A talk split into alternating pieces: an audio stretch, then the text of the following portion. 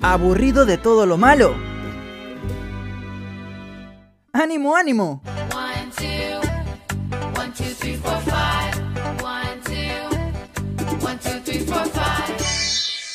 Jessica llegó con las positivas del día.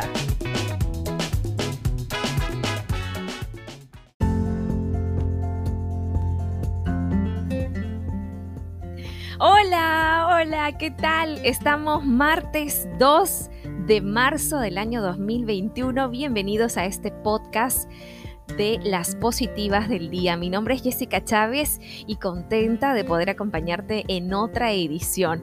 Vamos a contarles entonces a continuación cuáles son estas noticias positivas, las que nos llenan de esperanza, de vida, de motivación. Y empezamos con los jóvenes, porque hay muchos jóvenes que tienen bien cimentada esa idea de promover acciones para mejorar la calidad ambiental de su entorno. Vamos a hablar de Edith Kayomamani Kayomamani. Ella es un gran ejemplo de que con tu esfuerzo puedes lograr cosas increíbles para tu pueblo. Ella es una joven estudiante de enfermería y qué es lo que logró para su pueblo de Chayacoyo, que está en Puno, en el distrito de Ácora pues ella impulsó un proyecto de manejo adecuado de residuos sólidos y logró que por primera vez llegue un camión recolector de basura a su pueblito de Chayacoyo. Cuando llegó en diciembre de 2020, todos se quedaron sorprendidos. Fue un hecho histórico para esta comunidad de aproximadamente 60 familias al sur de Puno y todos decían, qué bueno, ahora sí da gusto vivir aquí, porque todo está limpio. Y esto de verdad que es un gran incentivo para seguir luchando por tu comunidad y por tu pueblo.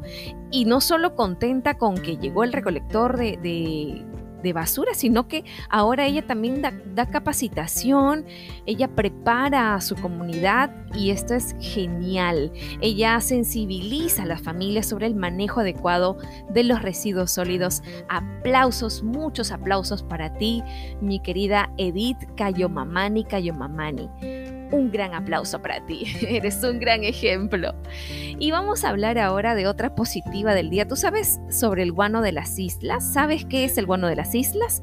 Exacto, es un excremento de aves cuyo alimento se basa especialmente en peces del rico mar peruano y contiene minerales identificados como nitrógeno, fósforo, potasio. Pues, ¿qué pasa con el guano de la isla?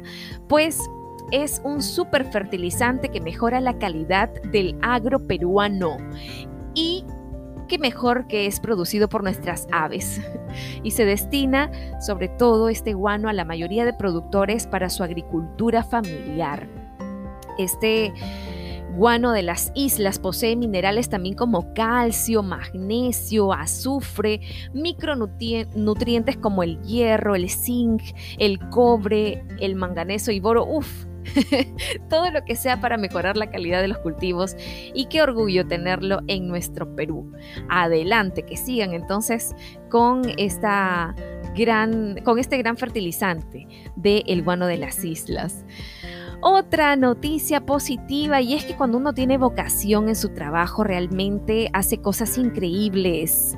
Hay unas enfermeras, un grupo de enfermeras en el barrio de Chimbote, sí, exactamente en el Hospital Regional Eleazar Guzmán Barrón de Chimbote.